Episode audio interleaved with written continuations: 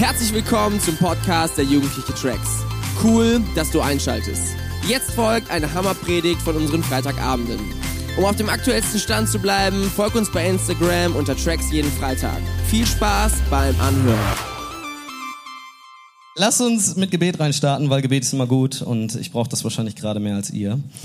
Vater im Himmel, ich danke dir dafür, dass du heute Abend hier bist. Ich danke dir dafür, dass wir heute unsere Predigtreihe vorsetzen dürfen über Lobpreis und Anbetung. Und ich möchte dich bitten, dass du heute Abend sprichst, dass es nicht meine Worte sind, die rauskommen, sondern dass es deine Gedanken sind und deine Worte, die du weitergeben möchtest über dieses Thema. Ich vertraue dir, dass das passieren wird. Amen. Sehr cool. Hey, ich darf sehr oft auf dieser Bühne stehen, nur in der Regel nicht für Predigen, sondern für Musik machen, für Lobpreis und Anbetung, quasi das, was Lea gerade mit der Band gemacht hat. Und äh, ich, welche Überraschung heute das Thema? Lobpreis und Anbetung, Praise and Worship. Das heißt, äh, wir werden definitiv eine schöne Zeit zusammen haben, weil das ist ein Thema, was mir sehr auf dem Herzen liegt und womit ich mich schon seit mehreren Jahren sehr intensiv beschäftige und was mich sehr bewegt. Und letzte Woche haben wir schon von Dominik den ersten Teil der Predigtreihe gehört über Lobpreis. Und um uns alle nochmal auf eine Seite im Buch zu bekommen, habe ich mir überlegt, okay, ich sage noch einfach mal ein paar Stichpunkte aus der Predigt letzte Woche. Denn vieles von dem, was Dominik letzte Woche über Lobpreis gesagt hat, lässt sich auch auf Anbetung anwenden, im Sinne von Musik und so weiter und so fort. Das heißt, ich lese einfach nochmal ein paar Statements vor. Ist das cool? Oh, yes. Jawohl. Los geht's. Lobpreis und Anbetung ist etwas, wodurch wir Gott begegnen können, Musik benutzen wir, um Dinge auszudrücken, wofür Worte alleine nicht reichen. Musik hat eine krasse Auswirkung auf unser Herz und auf die Atmosphäre. Wenn ihr letzte Woche da wart, das habt ihr gemerkt, als Dominik äh, die Musik gespielt hat. Diesen einen krassen Metal-Song und dann, was war's? Ed Sheeran, Shawn Mendes, ja, was auch immer. Also Musik macht, der Punkt ist, Musik macht was mit der Atmosphäre. Gott hat Musik geschaffen, um einen besonderen Zugang in unserem Herzen zu haben. Und spezifisch jetzt für Lobpreis Lobpreis ist der Ort, an dem wir uns freuen können und feiern sollten. Lobpreis ist die Proklamation darüber, wer Gott ist. Halleluja. Lobpreis ist eine krasse Waffe, wenn wir uns entscheiden, sie zu benutzen. Das ist übrigens auch ein sehr wichtiger Punkt, äh, auch für Anbetung.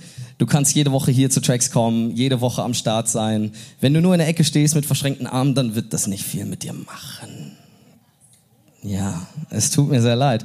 Aber da, das Herz muss schon dabei sein, sonst verliert Lobpreis und Anbetung seine Kraft. Lobpreis lässt unsere Herzenshaltung wieder aufrecht sein, weil wir unsere Augen auf die Realität von dem richten, was Gott sagt. Wir fokussieren uns im Lobpreis nicht mehr darauf, was vor Augen ist, sondern darauf, wer Gott ist. Ich fand, was Dominik letzte Woche gesagt hat, sehr, sehr stark. Er hat sehr stark vorgelegt. Äh, ich hoffe, ich kann genauso gut liefern für Anbetung. Aber zuerst noch mal weiter für, über die, die Gemeinsam, Gemeinsamkeiten zwischen Lobpreis und Anbetung. Also, wie Dominik letzte Woche schon klar gemacht hat, wir machen jede Woche Musik. Und wir drücken jede Woche durch Musik aus, dass wir Gott dankbar sind, dass wir ihn feiern und so weiter. Darüber haben wir letzte Woche gesprochen. Und ich darf heute über Anbetung sprechen. Und die zwei, die zwei ja, Facetten quasi, könnte man sagen, haben auch zwei unterschiedliche Charaktere. Das heißt, letzte Woche haben wir über den Charakter von Lobpreis gehört, äh, in dem wir Wahrheiten der Bibel uns selbst und den Leuten um uns herum vorhalten. Aber der Charakter von Anbetung, der ist ein bisschen anders.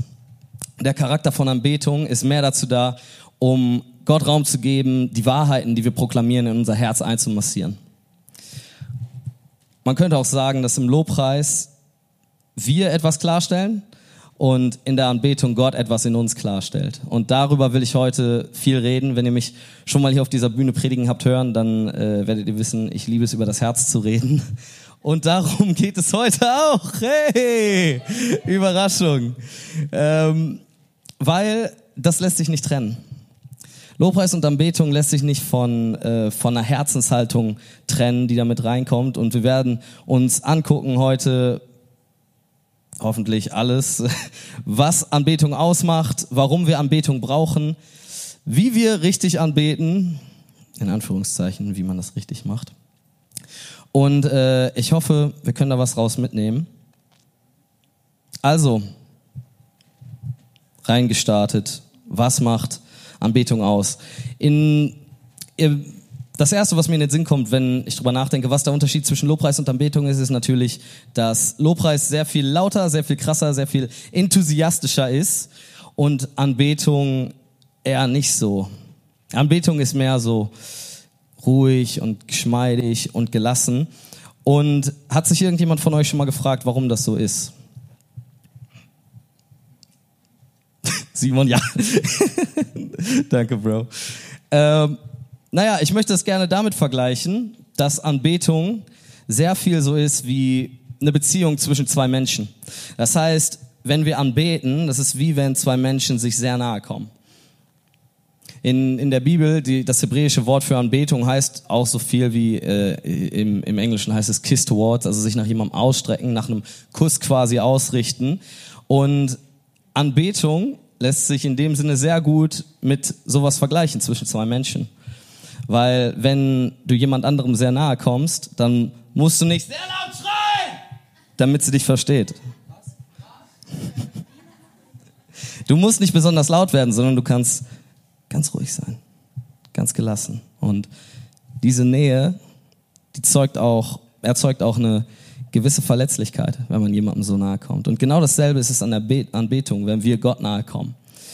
Diese Anbetungsmomente, das sind sehr ernsthafte Momente in meinen Augen und mir ist dieses Thema sehr, sehr wichtig, weil Gott quasi eine offene Herz-OP an uns durchführt in diesen Momenten. Das sind die Momente, in denen wir uns nach Gott ausstrecken und ihm unser Herz hinhalten und diese enge Begegnung zulassen.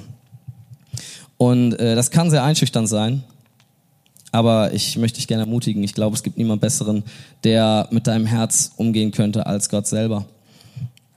Also, Warum brauchen wir das? Es kann sehr hart sein, wie gesagt, sich verletzlich zu machen, vor allem vor anderen Menschen, aber auch vor Gott, wenn du vielleicht durch dein Leben gegangen bist, in dieser Welt lebst. Äh, tut mir leid, böse Neuigkeiten, du wirst verletzt werden von anderen Menschen. Das gehört nun mal zum Leben dazu, weil wir in einer gefallenen Schöpfung leben und so weiter. Das ist die theologische Perspektive darauf. Aber Gott will, dass wir ein verletzliches und ein weiches Herz haben. Und in Hesekiel 36, Vers 26 Da steht sinngemäß so viel, dass Gott unser steinernes Herz gerne rausnehmen möchte und uns ein weiches Herz geben möchte, ein Herz aus Fleisch. Viele Menschen ähm, verschließen sich vor, also schotten ihr Herz ab und verhärten ihr Herz. Warum ist das so? Weil wir in dieser Welt nun mal Schmerz erleben und weil unser unser Leben manchmal echt unangenehm sein kann, wenn wir jedem gegenüber verletzlich sind. Und deswegen tendieren wir dazu, dass wir unser Herz hart machen, dass wir es abschotten. Aber wir können unser Herz nicht hart haben und gleichzeitig wirklich Liebe erleben. Das möchte ich nochmal sagen. Wir können unser Herz nicht hart haben und Liebe erleben. Warum sage ich das? Wenn überhaupt keine Chance besteht, dass dich dein Gegenüber verletzt, woher weißt du dann, dass das, was du für diese Person empfindest, wirkliche Liebe ist? Das ist auch übrigens der Grund, warum in 1. Mose Gott uns einen freien Willen gegeben hat. Ähm, er hätte natürlich auch die Schöpfung so machen können, die Menschen so machen können. Hey, die machen immer alles, was, was ich möchte, die lieben mich und so weiter und ich gebe denen keine andere Wahl. Ich gebe denen keine andere Chance. Wir verhören einfach eine Hammer-Liebesbeziehung. Aber Gott wusste ganz genau, nur dadurch, dass er uns einen freien Willen gibt, können wir auch wirklich ihm ausdrücken, dass wir ihn lieben. Weil sonst, was hätten wir sonst machen sollen? Und genau dasselbe ist es auch mit unserem Herz. Wir müssen unser Herz weich halten. Und das passiert in der Anbetung. Und ich kann dir Male um Male um Male erzählen, wo ich vor Gott gekommen bin in der Anbetung und äh, in Lobpreiszeiten, die wir hatten und wo er mich weich geklopft hat. So weich geklopft hat und wo er mein Herz berührt hat. Und ich möchte gleich auch noch eine ähm, eine kurze Geschichte davon erzählen, wenn ich gleich zum Ende komme. Soweit bin ich noch nicht. ähm, aber ja, wie gesagt, Gott führt Herzchirurgie an uns durch, wenn wir anbeten vor ihn kommen. Und das ist der Moment, wenn, wenn wir die Augen schließen, wenn wir die Hände heben, wenn wir uns vielleicht hinknien und das alles sind coole Sachen, versteht mich nicht falsch, und das ist eine coole Expression von dem, was wir tun. Wir strecken uns aus, um so diese, diese, diesen Willen nach Nähe zu haben. Wir schließen unsere Augen, um uns zu fokussieren. Wir knien uns hin, damit wir ihm zeigen, hey, wir respektieren dich, Papa, und wir ehren dich. Und das ist alles schön und gut. Aber in Johannes 4, Vers 23, da heißt es, dass Gott in Wahrheit und im Geist anbetet werden möchte. Das heißt, wir können hier, wie gerade schon gesagt, wenn du hier reinkommst und in der Ecke stehst und oder selbst mittendrin bist und alle Bewegungen mitmachst, was auch immer, in die eine Richtung springst, wieder in die andere Richtung springst, aber dein Herz nicht dabei ist, dann äh, läuft was schief. Und dann kann Gott nicht das tun, was er tun möchte in der Anbetung. Gott will nichts vorgespielt haben. Gott will aufrichtige, aufrichtige Herzen von uns. Das heißt in der Bibel, an Liebe habe ich gefallen und nicht am Opfer, an der Gotteserkenntnis mehr als an Brandopfern. Hey, ich, ich bin seit, ich glaube mittlerweile sechs oder sieben Jahren hier im Lobpreis leiten.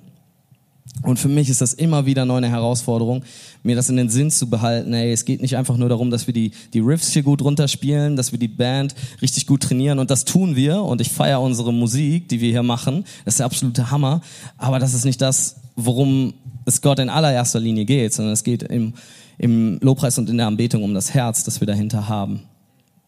Wenn wir anbeten, dann laden wir Gottes Geist ein zu wirken in uns.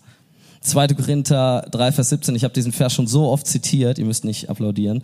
Ähm, der Herr ist ein Geist, wo der Geist des Herrn ist, da ist Freiheit.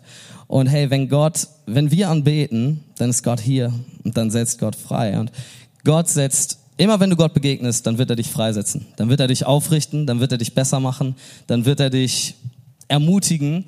Das ist einfach die Art, wie Gott ist. Du wirst niemals eine Begegnung mit Gott haben und denken, boah, mir geht's so scheiße boah, ich fühle mich richtig schlecht. Gott ist immer auferbauend. Gott ist immer derjenige, der dich aufmuntert, der dich nach oben zieht, der dich ermutigen möchte.